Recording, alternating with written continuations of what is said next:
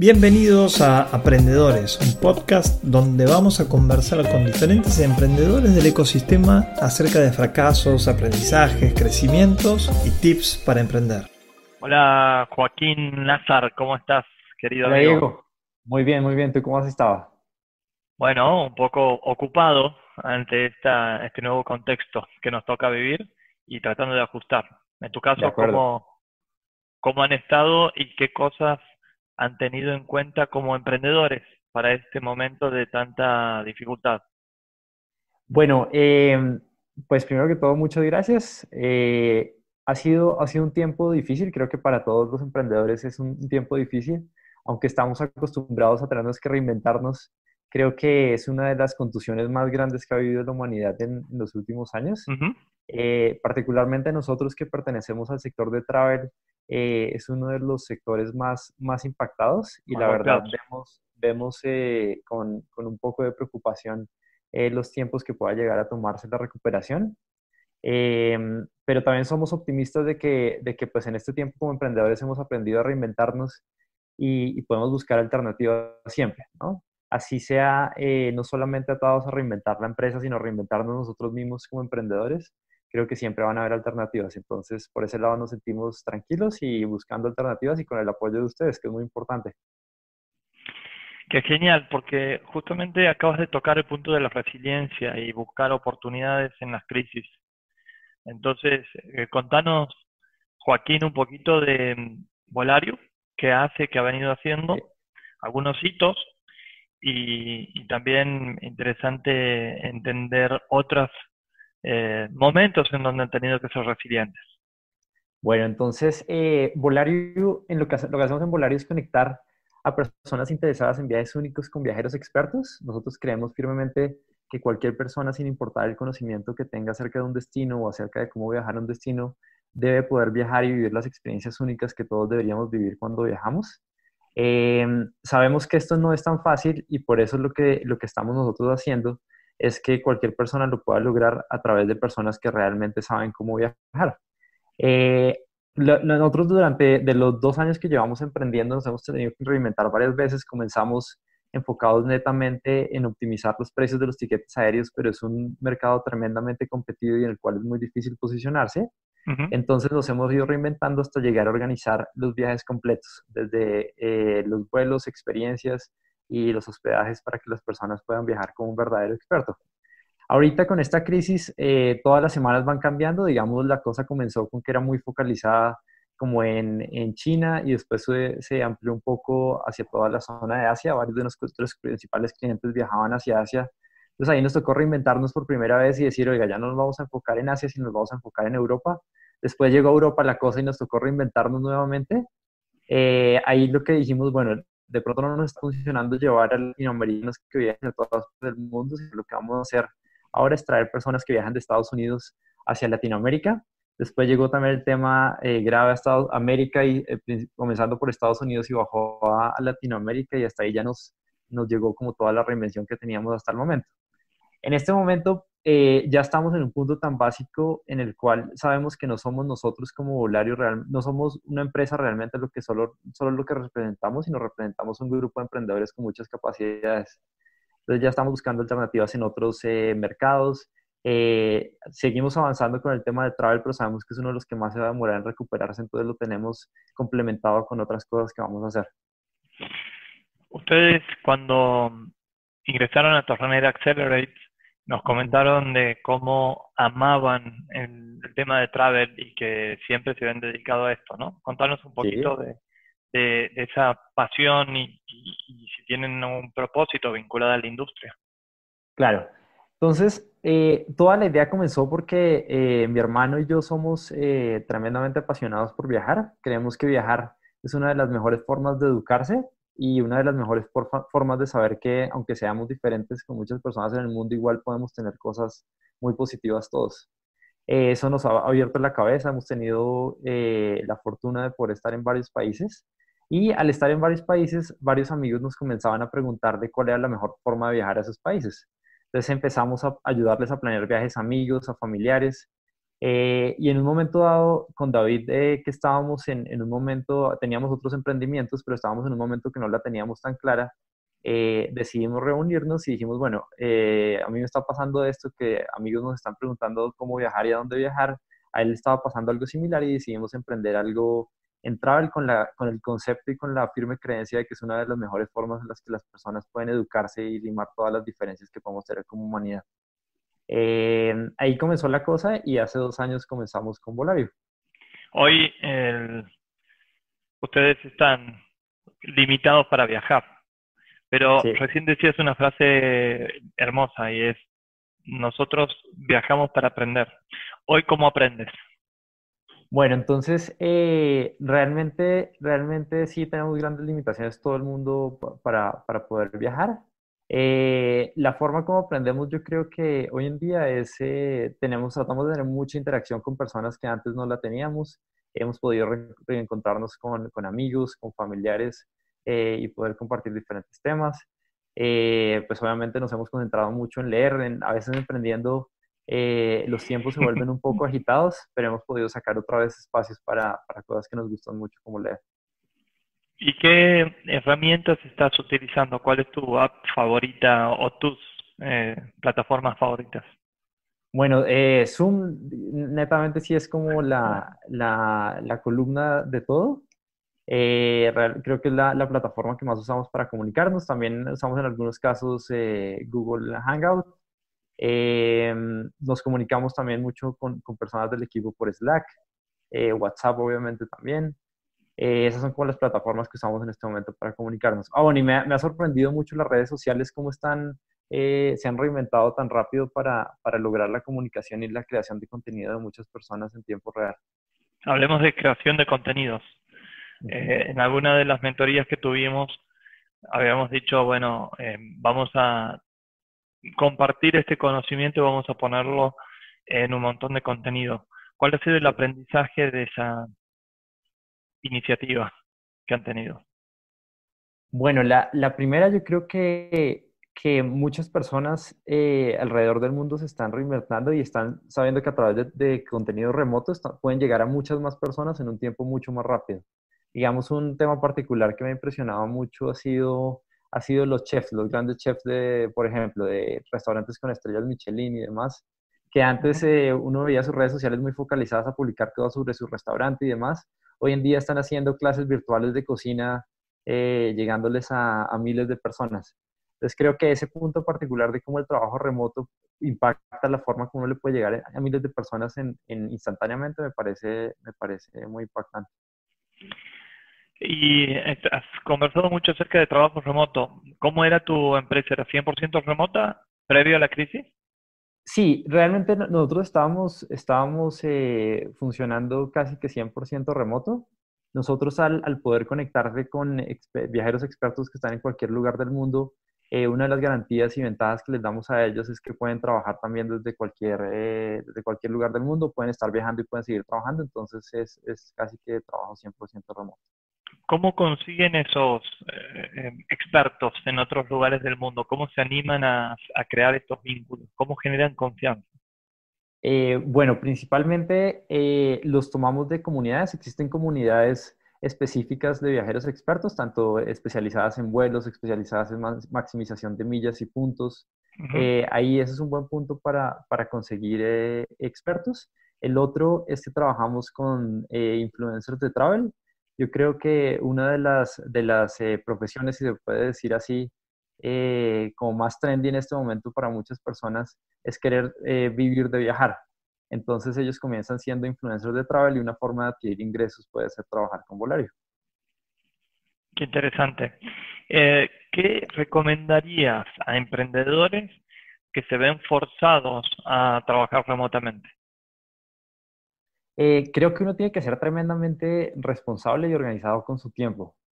Eh, me parece muy importante saber, así uno esté en un mismo sitio o esté en un, solo lugar, tener una muy buena disciplina de separar espacios, de separar los tiempos eh, para cada una de las cosas y ser muy eficiente que el tiempo que uno le está dedicando a algo realmente está con un objetivo claro para saber si uno es exitoso o no cuando lo está ejecutando.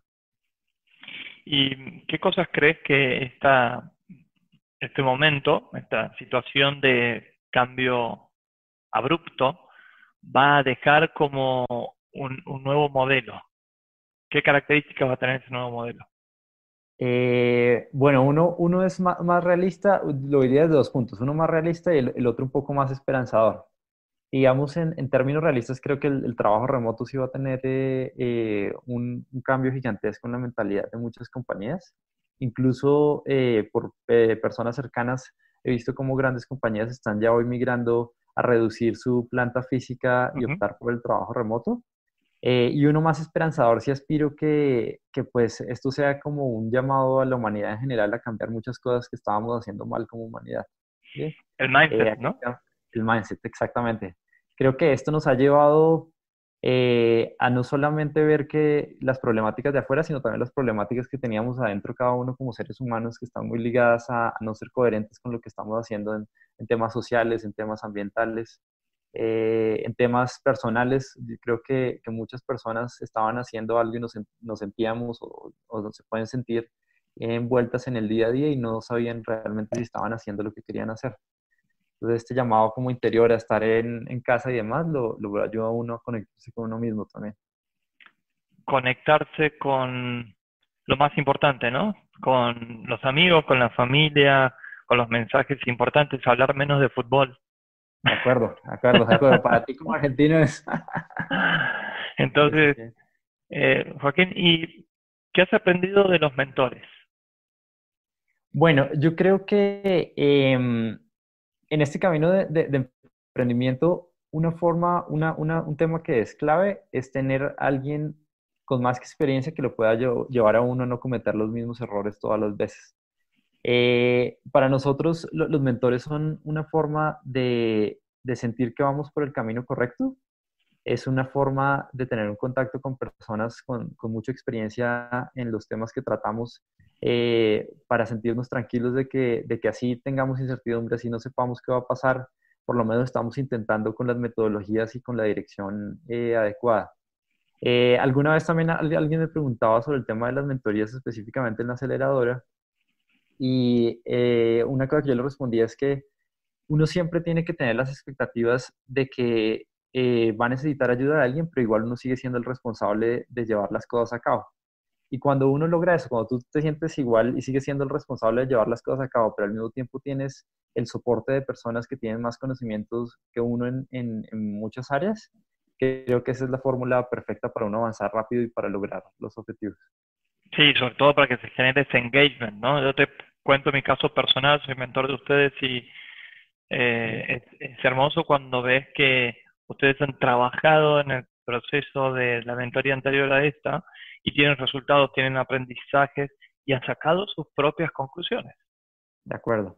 Así que eso es, eh, lo, que más entusiasma. Y te digo la verdad, el mentor también aprende. Eh, y, si tuvieras que mentorear a un emprendedor, ¿qué características tendría que tener ese emprendedor para que te sientas entusiasmado, enganchado? Ok. La, la primera y más importante, yo creo que, que tenga convicción por lo que hace. Creo que eso es, eso es muy fácil de identificar, ver, ver realmente cuáles son las motivaciones de las personas cuando hacen algo. Eh, dos, y que lo, hemos aprendido mucho de ti, tener eh, métricas y objetivos claros en lo que se está haciendo. Digamos, cuando uno llega a una mentoría, saber realmente qué, qué es lo que se quiere hacer, cuáles son los, objetivos de esa mentoría. Y eso va también atado a, después de la mentoría tener muy claro cuáles son las tareas y objetivos que se tienen que lograr.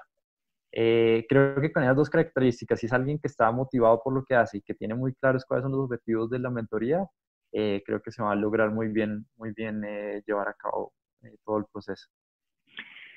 Hablando de objetivos, ¿tienes objetivos personales? ¿Los escribes? Sí, sí, mira que ahorita me he tomado también un espacio ahorita para, para meditar un poco, como para, para conectarme otra vez con, con, temas que uno ha dejado atrás en, en todo el ajetreo. Eh, y lo, lo, lo, lo, bueno es que siento que, que mis objetivos están alineados con lo que estoy haciendo hoy en día.